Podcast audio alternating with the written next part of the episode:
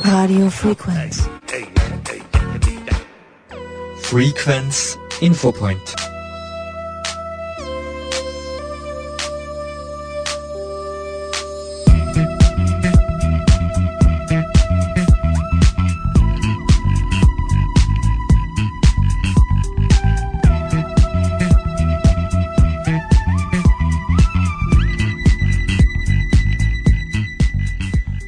Sehr geehrte Hörerinnen und Hörer, Werner Rackel begrüßt Sie recht herzlich beim Infopoint von Radio Frequenz. Die Anzahl der Betrugsdelikte im Internet steigt. 2022 sind die angezeigten Internetbetrugsdelikte um 23 Prozent auf mehr als 27.500 Fälle gestiegen und der Schaden belief sich auf über 700 Millionen Euro allein in Österreich, wobei die Dunkelziffer noch weit höher sein dürfte. Auch der Einsatz von künstlicher Intelligenz, KI, bei Betrügereien steigt massiv an. Es geht dabei vor allem um Deepfakes. Da erhält man eine Nachricht von vermeintlich bekannten Freunden, Eltern oder Kindern, die echt wirken. Es gibt einige praktische Tipps zum Erkennen von Deepfakes, unscharfe Übergänge Übergänge zwischen den Gesichtern und dem Hintergrund sind sehr verdächtig. Wenn Teile von Bildern oder Videos eine unterschiedliche Auflösung haben, sollte man ebenfalls auf der Hut sein. Wichtig ist auch das Bauchgefühl. Verhält sich die andere Person untypisch, so wie man sie kennt, gibt es Auffälligkeiten in der Mimik, bei den Mundbewegungen, den Zähnen oder beim Blinzeln, auch eine andere Aussprache oder Betonung oder Wortwahl oder Dialekt als gewohnt, könnten laut KI-Experten sollten Alarmsignale sein. Hat man während eines Live-Videogespräches Verdacht geschöpft, könnte man den Gegenüber zum Beispiel gezielt testen, wie zum Beispiel man fordert ihn zum Singen auf.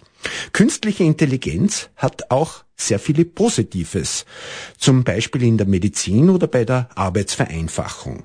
Dr. Armin Kaltenecker, Leiter des Bereichs Eigentumsschutz sowie des Bereichs Recht und Normen im Kuratorium für Verkehrssicherheit, erklärt, dass der Einsatz von künstlicher Intelligenz auch unbewusst und ohne böse Absichten strafbar werden kann.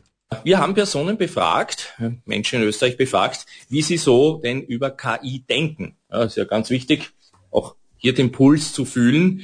Äh, und tatsächlich haben die Menschen sehr große Erwartungen, sehr große positive Erwartungen auch in die KI. Ja, vor allem in den Bereich Lernen, Medizin, Finanzen und Verkehr wurde uns ganz oft gesagt, wir erwarten uns hier einen Fortschritt und wir wollen, dass es KI gibt. Bei den Ängsten dominieren zwei Punkte. Mit 53 Prozent Nennungen war es die Angst vor Überwachung und mit 60 Prozent, das bringt uns jetzt hierher, ist es einfach die damit einhergehende Cyberkriminalität, vor der sich die Menschen ängstigen. Bleiben wir bei der kriminellen Nutzung äh, von Cybercrime. Worin liegt eigentlich nun die besondere Attraktivität äh, von KI für Cyberverbrecher. Es gab ja immer schon Verbrecher und es gab immer schon Computer. Äh, diese Form der Kriminalität schafft einfach einen gewaltigen Vorsprung gegenüber Opfern, aber auch den Strafverfolgungsbehörden. Das heißt nicht, dass die Strafverfolgungsbehörden schlechter sind, aber Strafverfolgungsbehörden sind, und das schreibt unsere Verfassung vor, an die Gesetze gebunden. Und das ist ein eindeutiger äh, Vorteil, Startvorteil für Kriminelle, also von Waffengleichheit kann hier nicht gesprochen werden. KI erleichtert die Mustererkennung, ja, Vorlieben, Verhaltensweisen. Äh, bislang nicht äh, mögliche Manipulationen wären möglich. Komplexe Sicherheitssysteme, die bisher als sicher gegolten haben, die wir uns aufgebaut haben, schon in Kenntnis von Cyberkriminalität, die sind plötzlich auch nicht mehr sicher. Ja? Ellenlange Passwörter, die bisher hundertprozentige Sicherheit beschert haben, wahrscheinlich nicht mehr sicher. Die Täter können ganz einfach ortsabwesend mit größter Reichweite und ohne forensische Spuren tätig werden.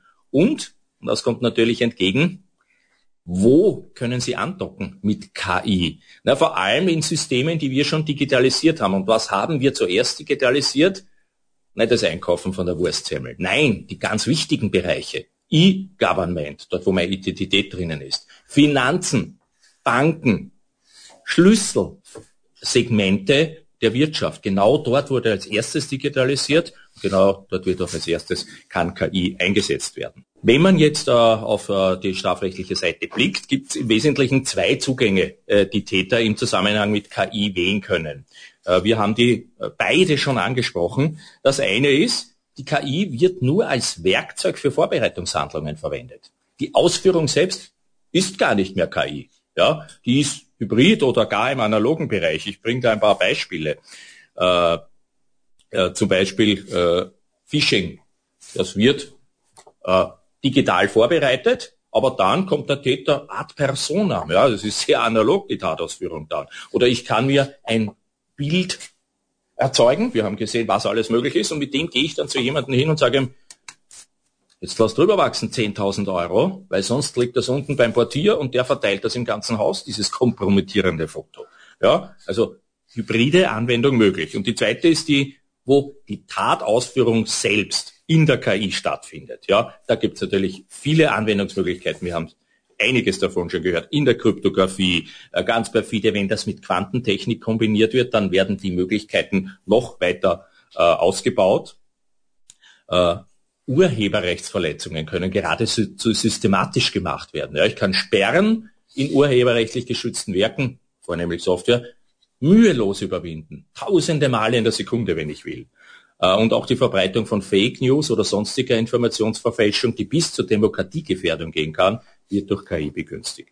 Während die einen nun ganz sicher wissen, wie illegal sie unterwegs sind und dies meist unter einer Tarnkappe tun, äh, tappen die anderen möglicherweise völlig unbewusst in die Falle illegalen Zahnwalls. Das heißt, ganz normale User, legale User mit besten Absichten, die KI zu zivilen äh, und nicht illegalen Zwecken nutzen. Äh, wo, wo sind hier die Grenzen? Wo kann es mir passieren, ohne einer bösen Absicht, auch mit dem Recht in Konflikt zu, bekommen, zu kommen?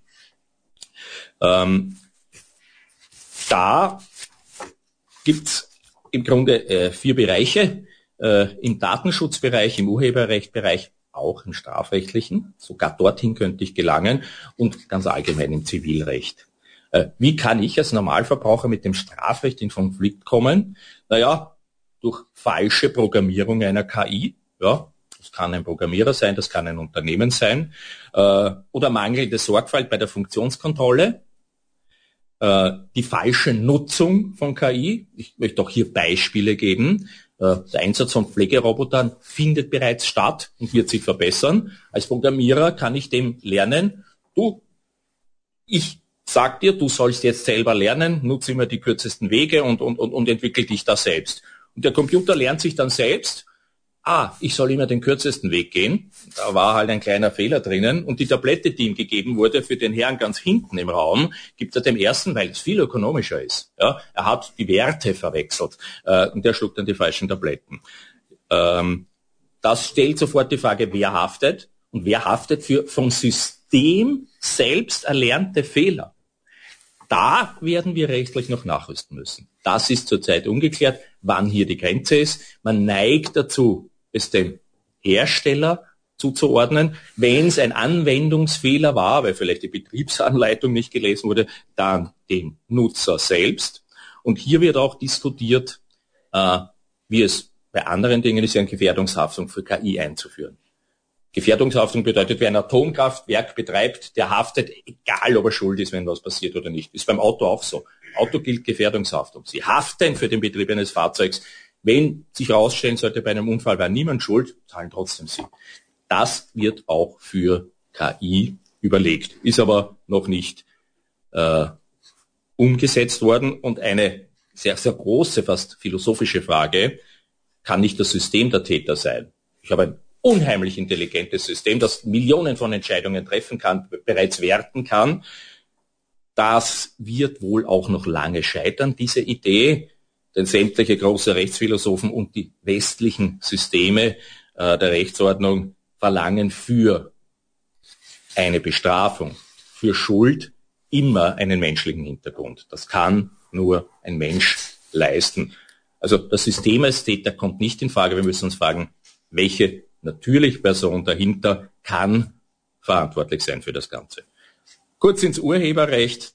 dort ist auch sehr aufzupassen, wenn ich KI generiere, dann hab, verliere ich den Überblick. Ich weiß nicht mehr, was zitiere ich da, woraus habe ich etwas entnommen, äh, gehört das überhaupt mir, ist das geschützt, darf ich das zitieren? Äh, da werde ich sehr aufpassen müssen, weil wenn ich äh, redaktionell oder wissenschaftlich Datenbanken nutze, Informationen beschaffe, neue Prozesse, Verfahren oder Produkte herstelle, äh, dann werde ich Informationen brauchen. Aber ich kann solcher Art die Kontrolle verlieren. Und da geht es nicht nur darum, dass dann vielleicht einer sagt, hallo, Sie haben mein Werk benutzt, zahlen Sie bitte was dafür. Das hat eine strafrechtliche Komponente. Im Bereich des Datenschutzes, ein ganz großes Feld, auch da kann ich mit dem Gesetz in Konflikt kommen. Wenn ich mit KI arbeite, kann ich auch hier den Überblick verlieren, wie viel personenbezogene Daten oder gar sensible Daten habe ich herangezogen. Und hier ist äh, wirklich auch äh, hinzuweisen auf das Verbot des Profilings. Der Einsatz von KI zur maschinellen Verwertung und Verarbeitung von personenbezogenen Daten für den Zwecke, dass etwas rauskommt, ein Ergebnis, das rechtlich verwertet wird, ist in Europa verboten. Ja, also ein KI-Strafverfahren, das durchaus schon möglich wäre bei Massendelikten, Schnellfahren und so, ja, das komplett KI gesteuert ist, wäre verboten. Oder wenn ich sage, in meinem Unternehmen, ich möchte dieses Jahr die Prämien vergeben, das soll die KI machen, die kann das bestens beurteilen. Die hat die finanziellen Ergebnisse gesehen, äh, die hat alle Daten drinnen, die sieht genau, wie oft der etwas unternimmt, das soll die KI machen. Ist in Europa verboten. Ja, und dann besteht natürlich auch die Möglichkeit, ganz grundsätzlich durch KI und Verwendung von KI Verträge zu verletzen. Urheberverträge, Verträge mit Partnern, äh, Geheimhaltungsvereinbarungen. Das sind alles Dinge, die sollte ich beachten. Das soll nicht dazu führen, dass ich KI nicht nutze. Ganz große Erwartungen und der Fortschritt und aber auch die Lebensqualität der Menschen wird von der weiteren Verwendung von KI abhängen. Aber man sollte die Grenzen kennen und wissen, wo man vorsichtig sein sollte. Das war Dr. Armin Kaltenecker, Leiter des Bereichs Eigentumsschutz beim Kuratorium für Verkehrssicherheit bei der Pressekonferenz zum Thema KI-gestützter Internetbetrug. Also auch aufpassen im privaten Umgang mit KI, unbewusst oder bewusst das Urheberrecht verletzen, indem man Daten anderer nutzt, die geschützt sind und sich dabei strafbar machen. Hier noch einige Tipps, empfohlen vom Kuratorium für Verkehrssicherheit und vom Bundeskriminalamt, wie man Internetbetrugsmaschen wie man sich darauf vorbereiten kann und wie man darauf nicht hineinfällt. Da gibt's als erstes der Neffen- und Nichtentrick. Äh, Formulierungen wie Rat mal, wer da spricht oder erkennst du mich denn nicht, die sollten stutzig machen. Lassen Sie sich auf keinen, äh, auf keinen Namen raten ein, verlangen Sie, dass die anrufende Person von sich aus ihren Namen nennt. Wenn der Name genannt wurde, stellen Sie noch eine persönliche Frage, die nur im vertrauten Familienkreis beantwortbar ist. Dann gibt's den Trick falscher Polizist. Echte Polizisten holen niemals Geld, Schmuck und sonstige Wertsachen von Privathaushalten ab, um diese sicher zu verwahren. Also wenn sich jemand als Polizist ausgibt, auch wenn er sich ausweisen kann und er verlangt äh, nach ihren Wertgegenständen, um sie in Verwahrung zu nehmen, das ist sicher ein Fake. Ja, dann gibt's den obligaten Datendiebstahl. Vorsicht bei WhatsApp, SMS und E-Mail von unbekannten Absendern. Klicken Sie nicht auf unbekannte Links, öffnen oder installieren Sie keine unbekannten Dateien und Programme auf Ihrem Rechner oder auf Ihrem Handy. Dann gibt's die unverlangten Werbeanrufe oder Cold Calls genannt. Brechen Sie bei unverlangten Werbeanrufen, bei diesen Cold Calls, eiskalt, so wie es heißt, das Gespräch ab. Sie haben ein Recht darauf, nicht belästigt zu werden. Lassen Sie sich auf gar keine Diskussionen ein und geben Sie vor allem keine Daten, weder Namen noch sonstiges her. Dann gibt's die Ping-Anrufe. Unterdrücken Sie die Nummern von lästigen Anrufern rufen Sie unbekannte Nummern aus dem Ausland nicht zurück und da muss man schon aufpassen, diese ausländischen Anrufe, die erscheinen oft über österreichische Handynummern, also dort, wo unbekannte Nummern äh, erscheinen, besser nicht abheben. Noch ein paar allgemeine Tricks. Starke Passwörter sollten Sie verwenden und eine Zwei-Faktoren-Authentifizierung, also ein starkes Passwort und dann noch eine persönliche Fragestellung, die nur Sie beantworten können. Die Passwörter sollen Zahlen, Buchstaben, Sonderzeichen aufweisen, auch wenn das lästig ist und man sich so ein Passwort dann schwer merkt, aber es ist, trägt wesentlich zur Sicherheit Ihrer Daten bei. Aber wie wir im Beitrag gehört haben, auch diese Passwörter sind, wenn sie noch so komplex sind, durch eine KI nicht mehr sichtbar. Aktualisieren Sie laufend Ihr Betriebssystem auf Ihrem Rechner, Ihre Browser und Ihre Sicherheitssoftware sollte immer am neuesten Stand sein. Achten Sie auf sichere Verbindungen, das HTTPS slash, slash, slash mit der URL, die sollte unbedingt vorhanden sein. Sensible, wenn Sie sensible Daten äh, online übertragen, vermeiden Sie auf jeden Fall die öffentliche Nutzung von WLAN, da kann sich jederzeit irgendwer reinhängen und ihr, ihre Daten absaugen, keine vertraulichen Informationen über WLAN und kontrollieren Sie ständig Ihre Bankkonten, überprüfen Sie regelmäßig Ihr Konto, na, Ihre Kreditkartenabrechnungen, um verdächtige Aktivitäten sofort zu erkennen. Und wenn irgendwelche Abbuchungen, die Sie nicht gemacht haben, dort durchgeführt werden, äh, sofort das Bankkonto äh, sperren lassen, also laufende Kontrollierung also Kontrolle von Bankkonto und Kreditkartenabrechnung. Das sind Empfehlungen vom Bundeskriminalamt und vom Kuratorium für Verkehrssicherheit. Radio Frequenz.